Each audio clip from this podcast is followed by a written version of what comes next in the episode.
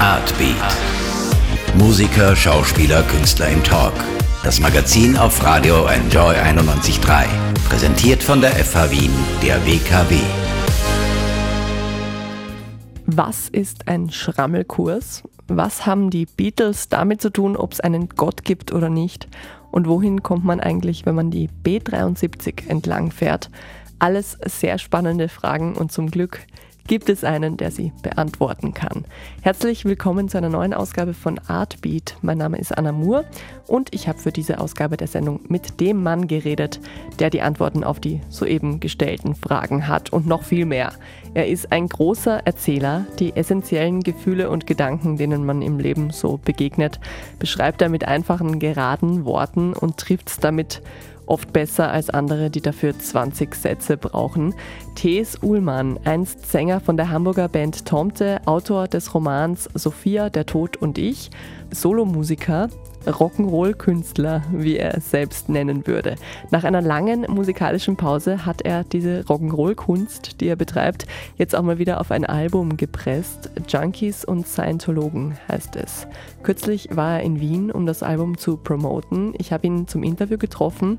Es war ein sehr schönes Gespräch, bei dem wir nicht, auch wenn es im Hintergrund manchmal so klingt, direkt neben meiner Autobahn gesessen sind, sondern einfach nachmittags an einer sehr belebten Straße in der Wiener Innenstadt in einem Schanigarten.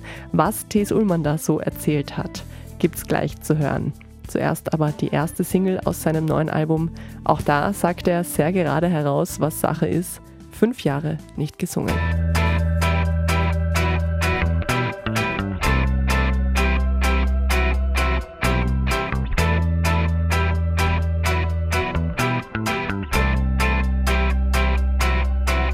Ich hab fünf Jahre nicht gesungen, eine halbe Dekade und man sieht,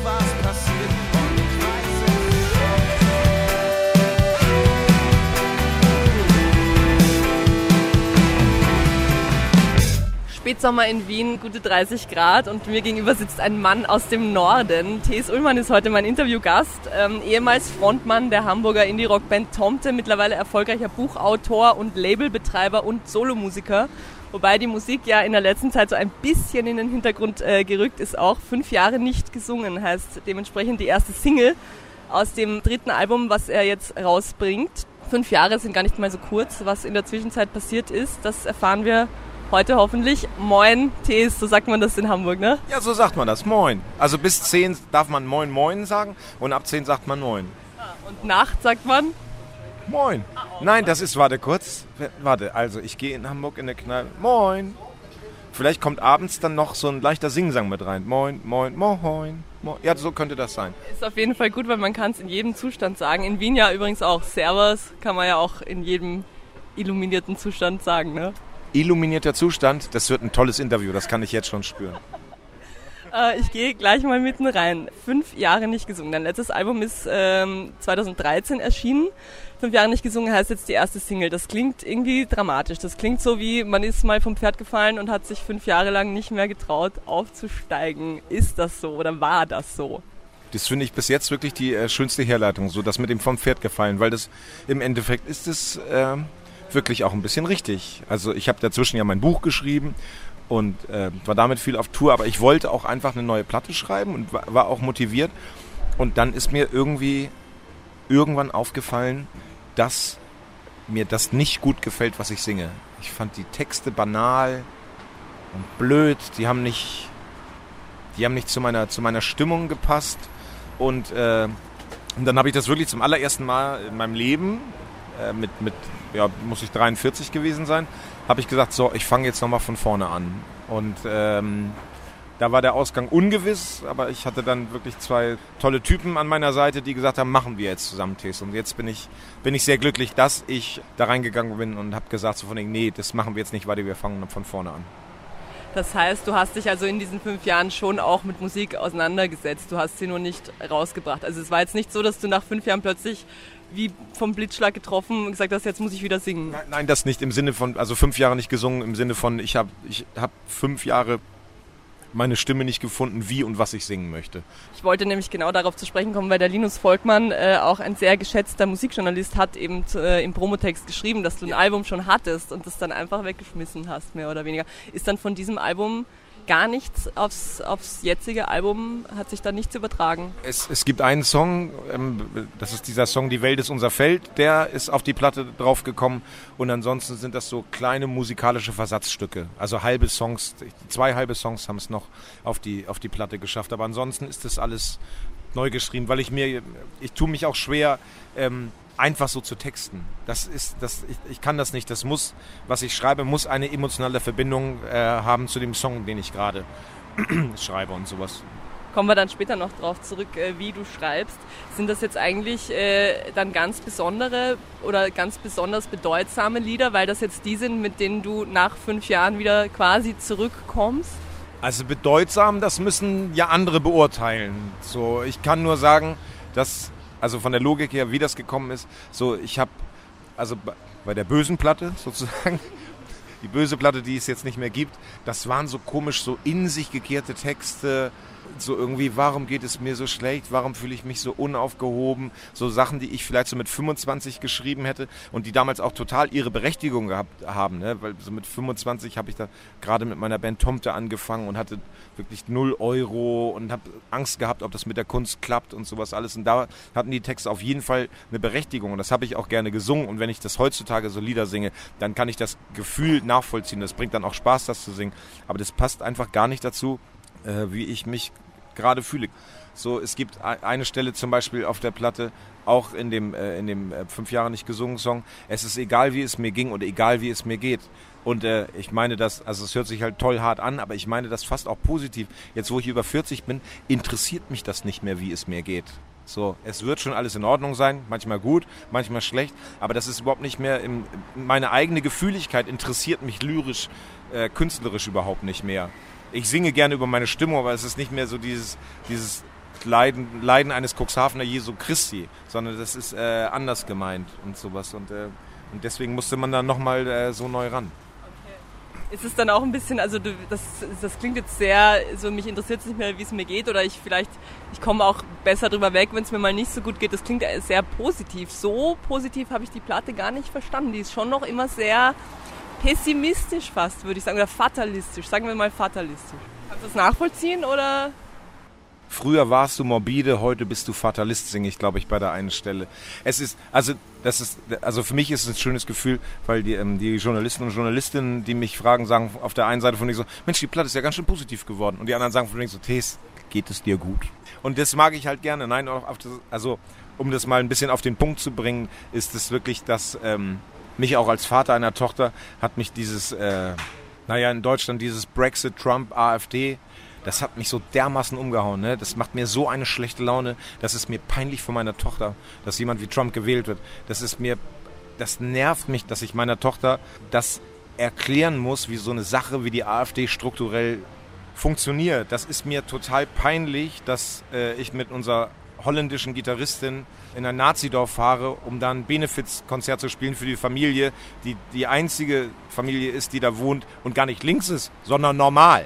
So, das treibt mich so um. Ich bin jetzt nicht zornig und schmeiß Steine und sowas, weil ich da strukturell nicht dran glaube. Aber ich bin schon wahnsinnig on alert und bin wahnsinnig wütend über, weil mir auch sozusagen ähm, das, das genommen wurde, mit dem ich so groß geworden bin. Äh, dieses, dieses, für mich war natürlich, also jetzt flachpolitisch gesprochen, für uns war das total verrückt, dass die Mauer aufgegangen ist.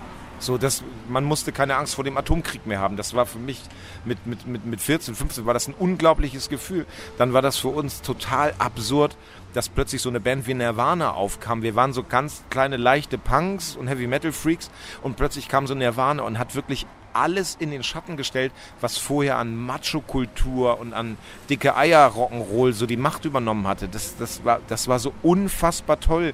Männer, Männer, die weich sind und Männer, die, die Lyrik lieben und einfach riesige Erfolge feiern. Und das, das war total toll. Du brauchst dir kleine, keine Klamotten kaufen, um cool zu sein. Du kannst dir einfach ein Karohemd von deinem Vater klauen. Das reicht komplett aus, um hier mitzumachen. Und dann noch, dass Obama gewählt wurde, das war für mich, der schon immer Amerika-Fan war, das war einfach so unglaublich. Und dann sind halt diese drei Sachen so schnell passiert. Das hat. Äh Aber eigentlich ein klassischer Backlash, oder? Also gerade auch in der Musik nach Nirvana kamen dann die, äh, die harten Hip-Hop-Jungs, die halt einfach nur noch auf dicke Hose machen und äh, politisch ist ja auch meistens so, ne, dass nach einer sehr liberalen oder nach einer positiven Phase dann halt sowas wie Trump kommt. Naja, manche sagen ja, dass das nicht seit Nirvana so geht, sondern dass es seit, äh, seit 1968 oder mit dem, mit dem Ende des Vietnamkriegs, dass die Welt sich liberal verändert hat. Da sind wir dann fast schon beim, bei 40, 50 Jahren und ich habe jetzt aber ehrlich gesagt keine Lust auf 40, 50 Jahre konservative Revolution, weil es, äh, es ist eine schöne Idee, ein... Ähm, ein, ein nachhaltiges, liberales, akzeptierendes Leben zu führen, das sich nach dem Schönen und äh, nach Ausgleich sehnt. So. Ja, jetzt sind wir schon mitten in den ganz tiefgründigen Themen. Ähm, bleiben wir mal ein bisschen noch an der Oberfläche. Pop-Business verändert sich ja auch eine Menge in fünf Jahren. Du bist ja selber ähm, quasi Labelbetreiber. Grand Hotel Van Cleef ist euer Label in Hamburg da hast du ja schon auch mit jungen Bands zu tun. Ja. Hast du äh, jetzt mehr Respekt davor, wieder äh, zurückzugehen? Oder ist es jetzt so, dass du dir denkst, ach, ich bin jetzt, ich bin das schon so gewohnt, ich habe schon so viel Erfahrung, ich bin da jetzt gelassener? Jetzt mit dem Rausbringen von meiner eigenen neuen Platte? Nee, das ist wahnsinnig aufregend jetzt. Das muss man sagen, weil also fünf Jahre sind ja eine Zeit, in, äh, ich glaube, die Beatles gab es insgesamt acht Jahre oder Wahnsinn so. Und äh, das ist natürlich ganz toll und wahnsinniger Luxus, dass ich mir das leisten kann. Aber es ist mir halt einfach auch bewusst, ähm, dass äh, viele Bands, dass sich da keiner mehr für interessieren wird, wenn fünf Jahre keine neue Platte kommt. Aber bei mir ging das halt einfach nicht anders. Ne? Ich kann nur hoffen, dass, dass genug Leute sich das immer noch anhören möchten und da ich zu meinen Fans eine sehr, also nicht enge Bindung im Sinne von, ich kenne jeden meinen Fan, sondern ich glaube, meine, meine Fans oder die Leute, die meine, meine, meine Kunst lieben, die bleiben auch am Start, weil sie denken, okay, wenn hier so der Hooligan der Herzen sich nochmal kurz eine Auszeit nimmt, dann wird das auch seinen strukturellen Sinn machen. Ich glaube nicht, dass das irgendeinen Unterschied macht. Gerade nach fünf Jahren freut man sich vielleicht umso mehr, ne, wenn wieder was kommt. Hattest du. Ein Wort in Gottes Gehörgang. hast du manchmal so das Gefühl, also verfolgst du moderne Popmusik oder auch moderne Chartsmusik, hast du manchmal das Gefühl, also das kenne ja ich sogar, äh, dass du das Radio einschaltest und du hast über, du verstehst überhaupt nicht mehr, was da so passiert, chartsmäßig? Ach, ich muss das vielleicht noch einfach mal äh, zu dem Label sagen, wenn wir jetzt mit jungen Bands was machen und sowas, ne, dann finde ich das wirklich schade, weil zum Beispiel, also meine, meine vorige Band hieß halt Tomte und ähm, wir durften uns einfach, seien wir mal realistisch, wir durften uns sechs, sieben, acht Jahre lang ausprobieren. So, wir haben Konzerte in autonomen Jugendzentren gespielt. Wir haben Konzerte im Vorprogramm von, von anderen Punkbands gespielt. Man konnte sich wirklich ausprobieren. Man konnte, man konnte lernen. Man konnte lernen, wie das ist, auf, aufzutreten und sowas. Man konnte lernen, wie das ist, Platten zu machen. Das kommt mir so vor, dass es wegen der Digitalisierung wahnsinnig schnell, wahnsinnig perfekt sein muss. Und das tut mir manchmal leid, dass die, dass die jungen Bands schneller zum Erfolg getrieben werden und auch sich, sich treiben müssen. Und moderne Popmusik ist, ähm, mein WLAN äh, heißt Billy Eilish Ultras. Das lieben wir zu Hause. Also du bleibst auf jeden Fall da schon dran. Ich muss da dran bleiben, weil äh, wir hören zu Hause gleichberechtigt Musik. So. Und deswegen kenne ich, da, kenn ich da relativ viele Sachen. Und ich meine, das ist ja ganz normal. Das, also, wenn ich jetzt die ganze Zeit mit meiner Tochter ihre Popkram hören würde und so, oh, das finde ich so toll, oh, das finde ich auch so toll, komm, wir, wir, gehen zum Ariana Grande Konzert. So, das ist ja irgendwie auch sinnlos. Es ist ja auch dazu gemacht, dass es mir nicht gefällt. Und da, da sind wir aber relativ relativ friedlich zu Hause. Jetzt hast du vorher schon angesprochen, dass es, dass es schon aufregend ist für dich, äh, eine Platte rauszubringen, immer noch. Reden wir generell mal so ein bisschen über die Angst. Zweimal kommt sie vor äh, als Songtitel auch oder in einem Songtitel auf einem neuen Album. Und ich habe dich mal sagen hören, eben, dass du immer äh, richtig Angst hast, bevor eine Platte rauskommt. Ist das so wirklich so diese Angst? Also kann man die irgendwie festmachen? Ist es wirklich die Angst, auf Ablehnung zu stoßen oder auf nicht genug Zuspruch? Oder was ist, was ist die Angst? Oder ist es die Angst, sich zu öffnen? Das ist so eine Angst aus einer Mühe heraus. Ne? Also so, wir haben uns jetzt echt Mühe gegeben mit der Platte. Und man hat ehrlich gesagt immer Angst ein bisschen vor dem Zeitgeist, der dann sagt von wegen so, nee, für wenig gut. Also ich habe das schon zwei, dreimal überlebt, aber es sind immer harte Zeiten dann. Und äh, nee, das ist einfach nur so, man möchte einfach gerne, dass die Leute das verstehen. Und so.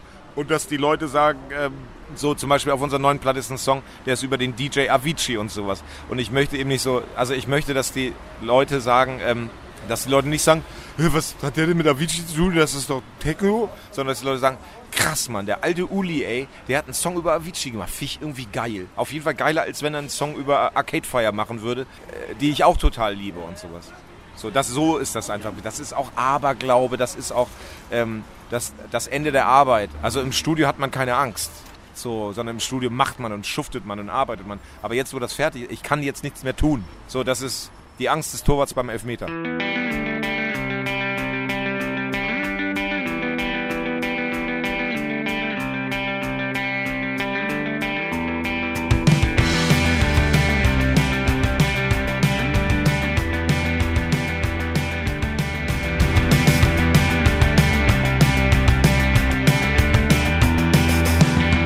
Jemand, habe ich auch äh, anderen Interviews entnommen, der sich ungern selber lobt. Also so klassischer Typ, norddeutscher, bescheidener Dude, so ein bisschen.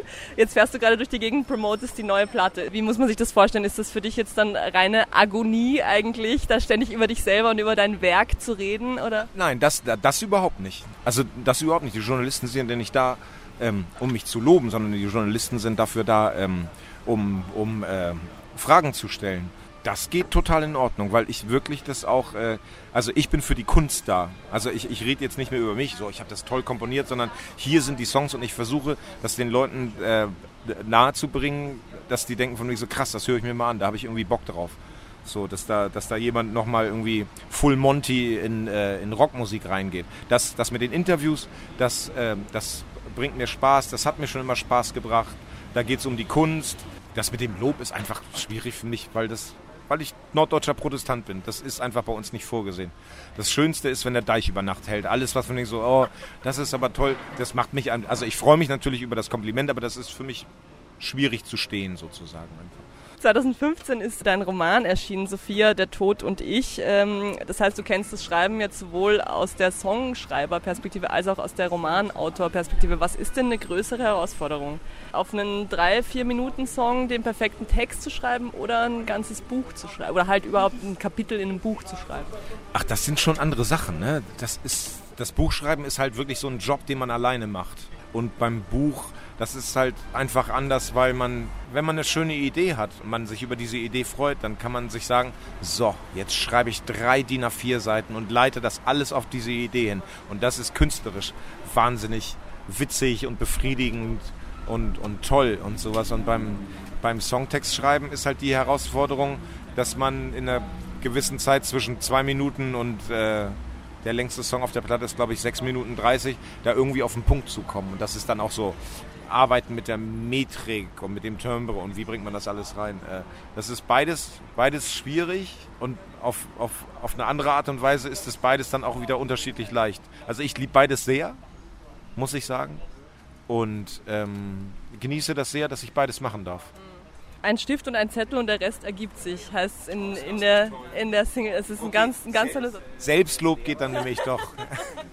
Das ist so, Ich hab's auf Band. T.S. Ullmann lobt sich selbst. Das ist aber so, das ist so, aber das ist auch so ein bisschen so die, die, die Kernessenz aus, aus diesem Scheitern oder auch aus diesem Schmerz, das von wegen so, mir fällt nichts mehr ein, dass, dass man dann, dass man dann irgendwann die Gewissheit hat, gib mir einen Zettel und einen Stift und der Rest ergibt sich. Irgendwann wird da schon was bei rauskommen. Ich habe daraus eine Theorie abgeleitet, die musst du mir jetzt bestätigen oder falsifizieren. Ich denke mir, also du bist ja quasi auch als Songschreiber ein Geschichtenerzähler. Das heißt, ähm, du hast einen Zettel und einen Stift und du schreibst eine Geschichte und die Musik ergibt sich dazu. Ist es so?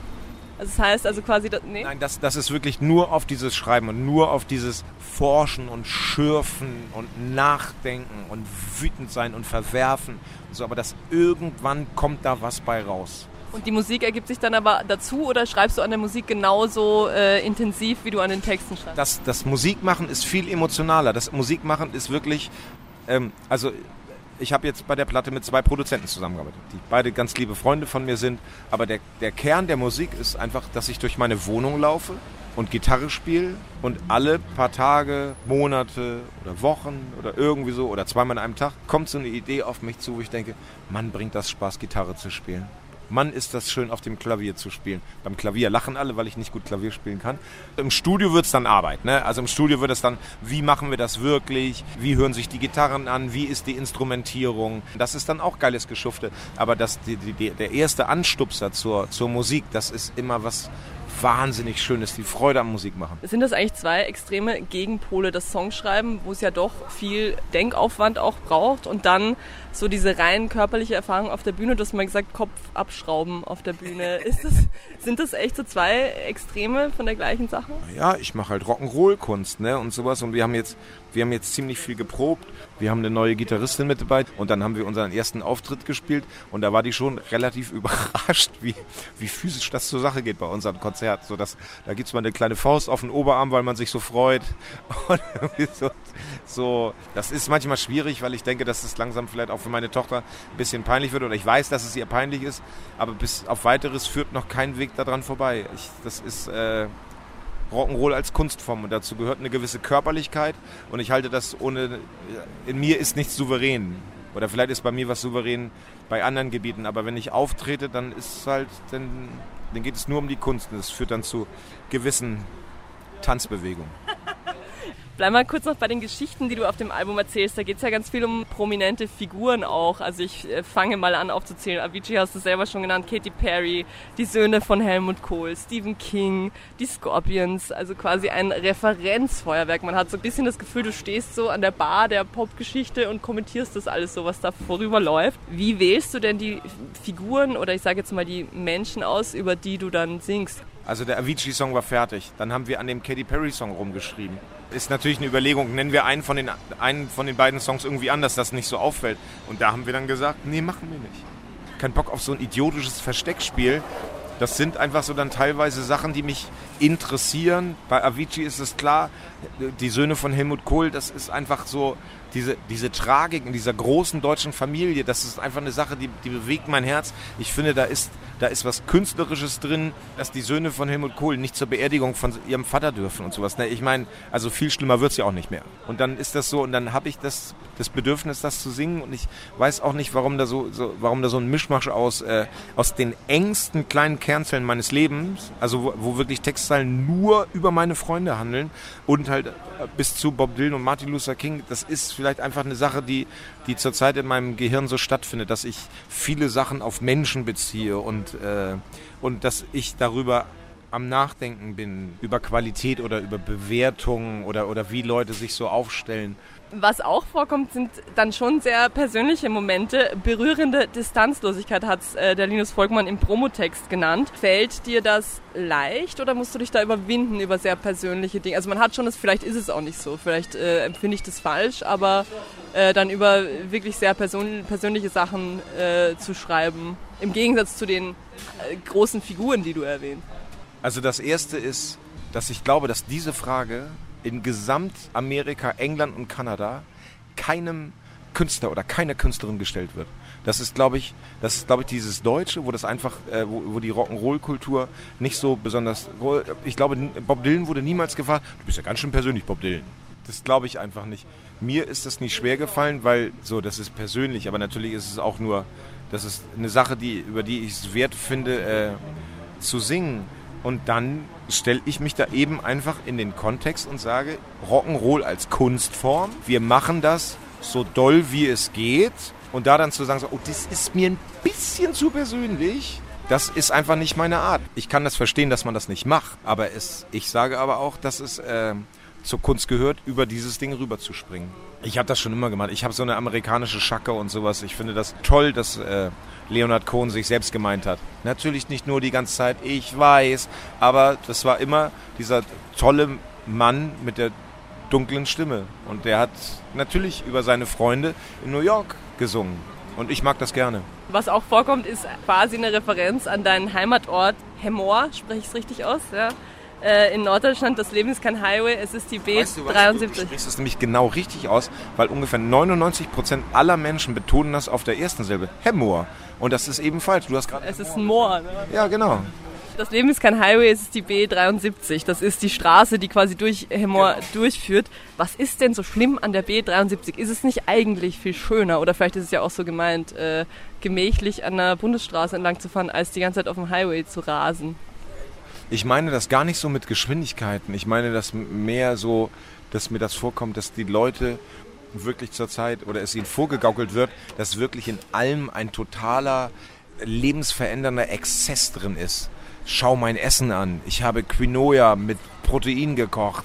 Und dann wird darunter nochmal geschrieben, warum das so geil ist. Und du kannst auch so geil sein wie ich und lebe jeden Tag, äh, als wäre es der letzte und sei die beste Version von dir selbst. Fuck. So funktioniert das Leben nicht. Das Leben ist, ist kein Highway. Es wird auch wahrscheinlich heute Abend nicht die Sonne scheinen, außer heute Abend in Wien.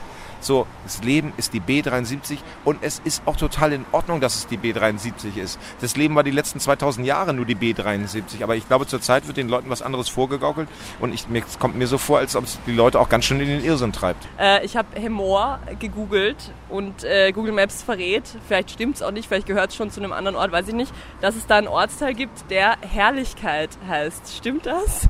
Und wie passt das zur norddeutschen Bescheidenheit, wenn man einen Ortsteil Herrlichkeit nennt? Wir sind gerade gegangen durch die äh, Taubstummgasse und dann kommend in die Favoritengasse, glaube ich. Genial. Musste ich gehen, die Strecke. Äh, es, ich glaube, es gibt keinen Ortsteil, der Herrlichkeit heißt. Es gibt eine Straße, die heißt An der Herrlichkeit. Google Maps äh, sagt so, wie quasi in Berlin-Kreuzberg, ist es halt äh, Herrlichkeit. Und ich, hab, ich bin da drüber gestolpert und dachte mir so, das ist mein geiler Name für einen Ortsteil. Nee, das ist, ich finde das einfach toll, dass Herr Mohr so totaler Durchschnitt ist. So, da wird auch keiner in Hemmoor wird sagen, das ist hier der geilste Platz auf der ganzen Welt, aber das definiert uns, dass wir hierher kommen und sowas. So, Otterndorf ist wunderschön, aber Hemmoor ist eben einfach nicht wunderschön. Aber ich finde das normal und ich liebe das Normale. Du singst auch über den norddeutschen Schmäh. Jetzt weißt du ja bestimmt, wenn du dich in Wien ein bisschen auskennst, dass wir Wiener auch sehr stolz sind auf unseren Wiener Schmäh. Haben die beiden denn was gemeinsam? Ich bilde mir mal ein, so Wiener und Norddeutsche würden sich ganz gut verstehen. Also ich singe über den norddeutschen Schnee. Okay, dann habe ich dich falsch verstanden. Du singst auf Kalifornisch von den Zügen nach Santa Fe und dann singe ich dir auf Norddeutsch vom norddeutschen Schnee. Einer Sache, die nicht existent ist. Ich dachte, es geht um den Schmäh. Hat mich schon gewundert, warum du das Wort Schmäh benutzt. Anyways, lassen wir die Frage so. Ich kenne, keine Menschen, die sich so von der Hansestadt Hamburg angezogen fühlen, wie die Wiener. Ich kenne aber auch niemanden in Deutschland, ich habe sehr lange in Deutschland gelebt, äh, die so Wiener narisch sind wie die Norddeutschen. Ich liebe das hier. Vielleicht ist das die maximale Entfernung, mit der man sich trotzdem verbunden fühlt. Was magst du denn so an Wien? Ich habe noch nicht mal eine richtige Ahnung, ehrlich gesagt. Berlin magst du nicht so? Nee, mit Berlin komme ich nicht so gut zurecht. Das ist aber mehr mein Problem, das ist nicht das Problem von Berlin. Berlin atmet auf, es ist nicht unser Problem. Aber auf der Platte kommt irgendwie auch das, der Satz vor noch sieben Jahre Berlin. Also bist du quasi schon auch immer noch mit der Stadt verbunden. Deine Tochter lebt da oder wie? Richtig, richtig.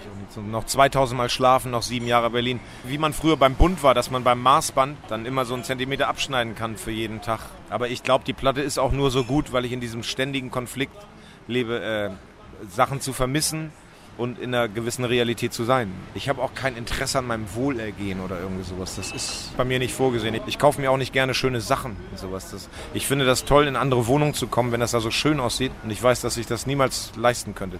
Was kaufst du dir gerne? Wenn ich mich mit ganz vielen Freunden und Freundinnen versammelt habe, dann lade ich die gerne ein aber nicht so, nicht so gönnermäßig, sondern von wegen so, ich liebe euch alle so sehr, ich würde gerne die Rechnung übernehmen. Also wir gehen dann nicht irgendwie in den Club und saufen Dom Perignon aus 4 Liter. Obwohl, geniale Idee. So, Herr Ulber, das kostet jetzt 3700 Euro. Aber auch sehr schöne Zeile. Ich kann es, glaube ich, nicht ganz wiedergeben. Irgendwie die Welt ist auf, äh, trinkt Champagner und ich bleibe beim Bier oder so. Also es ist auch eine sehr bescheidene Zeile, aber eine wunderschön poetische eigentlich. Danke. Ich hoffe, äh, ich bin der Letzte mit einem Bierglas in einer Welt voller Champagner.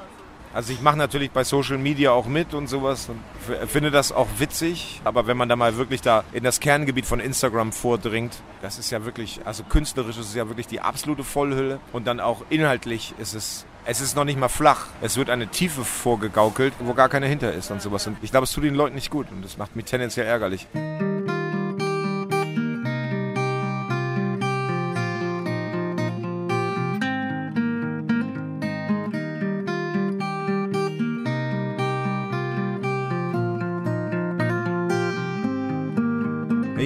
Der Fahrer, der die Frauen nach Hip-Hop-Videodrehs nach Hause fährt.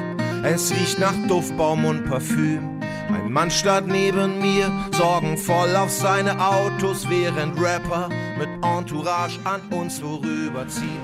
Ich setz alles auf eine Karte.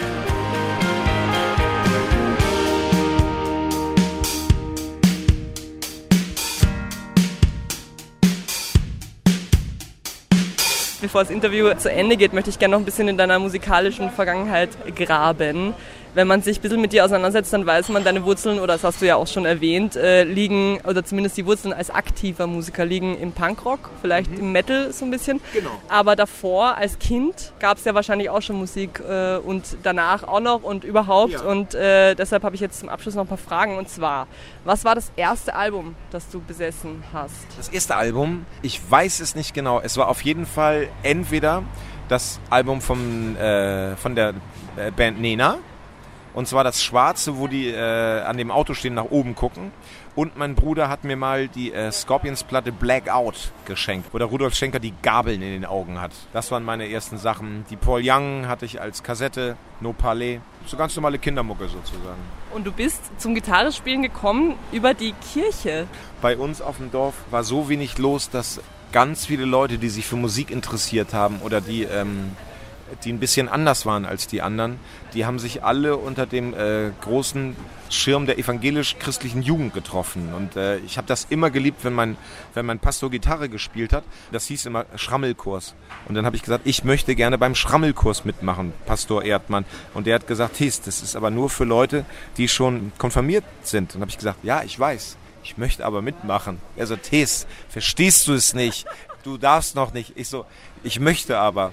Und dann hat der, äh, weil das ein ganz toller Pastor war, hat er das gemerkt, wie doll mich das angezündet hat. Und da war das dann wirklich auch ein tolles Alter. Da meinte er so, Tes, also nach, äh, äh, nach einem halben Jahr konnte er mir nichts mehr beibringen, weil ich wie ein Berserker ähm, Gitarre geübt habe. Und dann direkt quasi aus dem Konfirmandenunterricht zum Metal? Oder gab es da noch einen Umweg über Lagerfeuermusik oder so? Metal war schon beim Konfirmandenunterricht. So Metal war dann so mit 14 und sowas alles. Das war einfach toll, so Iron Maiden, Monstermusik und sowas. Das fand ich wahnsinnig toll. Tolle Melodien. Meine Eltern fanden es blöd. Also alles, alles, was man sich von der Musikart wünschen kann. Und später bin ich dann ähm, zum Punk und zum Hardcore gekommen. Ich fand es toll, dieses, wir erfinden uns eine Sache selbst. Wir fragen nicht um, nach Erlaubnis. Um, äh, um Sachen zu tun. Das hat mich, das hat mich sehr, sehr äh, inspiriert. Inspiriert mich heute auch noch. Und wie wurde es dann das, was es dann wurde? Also was es dann mit Tomte auch wurde und was es dann jetzt auch eigentlich so äh, immer noch ist, so dieser äh, gerade Indie, ich würde schon fast sagen, manchmal sogar Folk-Rock vielleicht. Ach, das wurde dann einfach äh, das Gebräu, wie das ist. Ich habe mich in Togotronic verliebt. Ich konnte nicht glauben, wie die getextet haben. Dann habe ich mich in die ganzen Engländer verliebt und dann au- auch die Amerikaner wieder. Und dann hat man so ähm, sich seine eigene Sache daraus dann so zusammengebaut. Was ist denn ein zeitloser Song, den du immer, immer, immer hören kannst, der nie nervt? Sympathy for the Devil von den Rolling Stones. Das, finde ich so gut. Wenn ich nur ein, wenn ich nur ein Prozent in der Nähe bin von diesem Song, habe ich schon alles geschafft. Here Comes the Sun. Das habe ich im Tote Hosen Buch geschrieben. Das sind die wirklich wichtigen Erfindungen der Menschheit. Impfung, Bier und Here Comes the Sun von den Beatles. Das ist wirklich, wenn man das auf der Gitarre spielt, das ist eine dermaßen Perfektion an, an Fingerbewegung. Das ist, das ist so schöne Architektur, das auf der Gitarre zu spielen, dass ich das nicht glauben kann, dass es äh, keine höhere Macht gibt, weil das ist, dass die, also das Gefühl, dass, dass jemandem sowas eingefallen ist äh, von ähm, Bob Dylan, like a Rolling Stone. How does it feel? Spüre ich bei jedem Mal, wenn er das singt. Mit wem würdest du gern zusammenarbeiten? Tot oder lebendig? Bin ich auch zu alt für die Frage. Ich kann das nicht mehr beantworten, so weil ähm, mein Traum ist gerade jetzt, so mit der Platte und sowas. So. Will, will man denn wirklich, dass Jimi Hendrix vorbeikommt und ein Gitarrensolo spielt? Wäre man da nicht viel zu aufgeregt? Ist es nicht einfach schön, wenn Jimi Hendrix Jimi Hendrix bleibt? Zusammenarbeiten. Ähm, okay, also dann würde ich sagen, von wegen so sozusagen so eine, so eine Bruce Springsteen oder eine Tote Hosenplatte nochmal so aufnehmen, wie ich das am allerliebsten hören würde. So, da, da hätte ich Bock zu. Aber das ist natürlich auch totaler Irrsinn, weil die sagen, ja, Thies, danke für deine Meinung, du Idiot. Also beide auch, auch beide in dem Tonfall. Ein Song auf dem Album, jetzt haben wir eh schon mehrmals darüber gesprochen, handelt ja von Avicii, von diesem schwedischen EDM-DJ, der vor, ich glaube, zwei Jahren gestorben ist. Wieso gerade der? Es sind ja in der Zwischenzeit, in der du nicht gesungen hast, größer möchte ich jetzt nicht sagen, aber Leute gestorben, die dir sehr viel näher stehen. Ja, warum jetzt gerade der? Diese, mich hat diese Avicii-Geschichte irgendwie so emotional angeschickert. So. Also ich, also das allererste ist einfach so, dass ich Avicii, dass ich die Musik total toll finde. Das ist so die, die Seite in mir, die auch so, so Sachen wie ABBA liebt und sowas so. Und dann hat mich das einfach so umgehauen, weil das so schade fand. Erstmal dieses, was man immer denkt, äh, dass mit 50 Millionen Euro auf dem Konto irgendwie die Schmerzen aufhören. Tun sie offensichtlich nicht. Und dann so die arme Mutter, dass sie dann gesagt hat von ich so, ach, flieg doch nicht noch in den Oman, das musst du doch nicht. Und dass, das dann, dass es dann so gekommen ist, wie das gekommen ist, das hat mich auch als Familienvater echt ein bisschen umgehauen. Was ist denn momentan auf deiner Playlist? Was hörst du denn gerade? Oder hörst du, äh, bevor ein Album rauskommt, dein eigenes Album? Also ich höre schon viel mein eigenes Album, um mich auch im konstanten Test der Realität zu unterziehen ob ich das wirklich so gut finde, wie ich das glaube und sowas. Und ansonsten ist jetzt auch nicht die Zeit, mich für moderne Musik zu interessieren oder neue Musik zu interessieren. Ich höre jetzt nur die Klassiker, bei denen ich weiß, dass sie mir äh, ein absolutes Wohlbefinden verschaffen. Äh, Pink Floyd, Turbostart, Casper, Slayer, Bob Dylan, Bell and Sebastian, so einfach kreuz und quer durch den ganzen Garten. Passt wahrscheinlich auch zur letzten Frage. 100.000 Songs ist ein Lied auf deinem Album. Da singst du was vom letzten, von der letzten Rock'n'Roll-Show der ja. Welt. Wenn du eine letzte Rock'n'Roll-Show sehen dürftest für den Rest deines Lebens, nur noch ein Konzert, was wär's denn? Achso, dann wäre es mein eigenes. Also wenn, also wenn das wirklich die Frage ist, dann wäre das momentan wirklich mein eigenes. So. Du dürftest schon mehr spielen, aber du dürftest dann noch einmal dein Geld zusammenkratzen und dir eine Show anschauen. Erst U2, dann Turbostart und dann äh, Bruce Springsteen. Also ein Festival mit den dreien. Ja. Spielen die Beatles auch noch? Okay, dann, dann äh, das dann wärst du damit einer der, der einzigen Menschen in dieser Generation, die die Beatles noch live gesehen haben. Dann wäre es eine Reunion. Reunion nerven irgendwie auch. Vielleicht sind die Beatles einfach auch genau so gut, weil die, weil es die einfach nicht mehr gibt sozusagen. Wir waren jetzt in Wien. Im Winter waren wir bei Paul McCartney in der Stadthalle und sowas. Und das hat natürlich auch so ein. Es ist ein bisschen angestaubt. Da passiert ja keine Revolution mehr. Aber als er dann mit seiner, mit seiner, äh, mit seiner Stimme und seiner Gitarre Blackbird gespielt hat, und als man so eine ganz leichte Ahnung hat, dass der so alt ist, dass er vielleicht nicht mehr ganz so hoch kommt, da, da hatte ich echt Tränen in den Augen. Das, das, hat, das hat mich total umgehauen. Okay. Und dann war es ganz still und ich habe als allererster ja, geschrien. Da, mu siehst du, da musste ein Norddeutscher nach Wien kommen, damit mal jemand kreischt aber bei das, Konzerten. Aber das war, das war toll. Also ich habe es leider versaut und sowas. Aber die Leute waren danach wirklich einfach zwei Sekunden so, die konnten es nicht glauben, dass der diesen Song so gespielt hat und sowas. Und dann ist es dann das mein, mein emotionales norddeutsches Temperament, das die Wiener elegante Stille zerrissen hat. Nee, ich glaube, Wiener sind bei Konzerten, also ich habe es noch nie selber so wahrgenommen, wenn ich im Publikum war, aber es heißt immer, die Wiener sind so zurückhaltend. Das kenne ich schon von mir selber. Stehst du da mit verschränkten Armen und findest es eigentlich voll geil und am Ende sagt dann jemand, und wie fandest du? Ja, super. Ja, und warum, warum? War eh voll gut. Warum bist du nicht ausgeflippt? Naja, ja. Ja, aber solche Menschen starten keine Kriege. Ist doch toll. Lieber Thees, vielen Dank für das. Interview. Es war ganz toll. Das war's schon. An dieser Stelle nochmal der Hinweis, das neue Album kommt am 20. September raus. Junkies und Scientologen heißt, am 6. Dezember gibt es das Ganze dann live im Gasometer. Tickets kann man jetzt schon kaufen. Und du darfst jetzt zum Abschluss noch ein Lied wünschen. Ich wünsche mir Tullen von Voodoo Jürgens.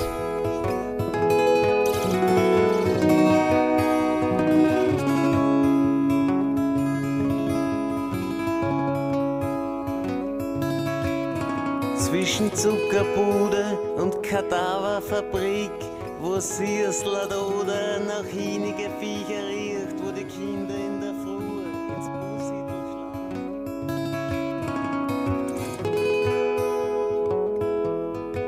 Voodoo Jürgens mit Tullen war das, ebenfalls ein großer Geschichtenerzähler, genauso wie der Mann, der sich diesen Song gewünscht hat. Thes Ullmann war mein heutiger Interviewgast, der vielleicht geselligste Norddeutsche in ganz Norddeutschland. Junkies und Scientologen heißt sein neues Album am 6. Dezember, also quasi als Geschenk vom Nicolo, wird er es live in Wien präsentieren im Gasometer. Vorher kann man es aber eh auch schon auf Platte hören oder vielleicht im Radio. Das war's mit Artbeat für diese Woche. Ab sofort ist die Sendung auch als Podcast nachhörbar. wien.enjoyradio.at, auf Soundcloud, auf Spotify, auf iTunes. Uns gibt's überall. Groß anstrengen muss man sich nicht wirklich, wenn man das Interview mit Thies Ullmann nochmal hören will. So, genug gesabbelt, würde der Norddeutsche sagen. Zum Abschluss widmen wir uns noch dem, wenn man es mit T.S. Ullmann hält, Gottesbeweis sozusagen. Wenn man diesen Song hört, fällt es schwer, nicht an eine höhere Macht zu glauben, weil er nämlich so wunderschön ist. So hat es der T.S. jedenfalls formuliert. Von welchem Lied hat er gesprochen? Wer hat aufgepasst? Hier Comes the Sun von den Beatles. Bis zum nächsten Mal. Auf Wiederhören.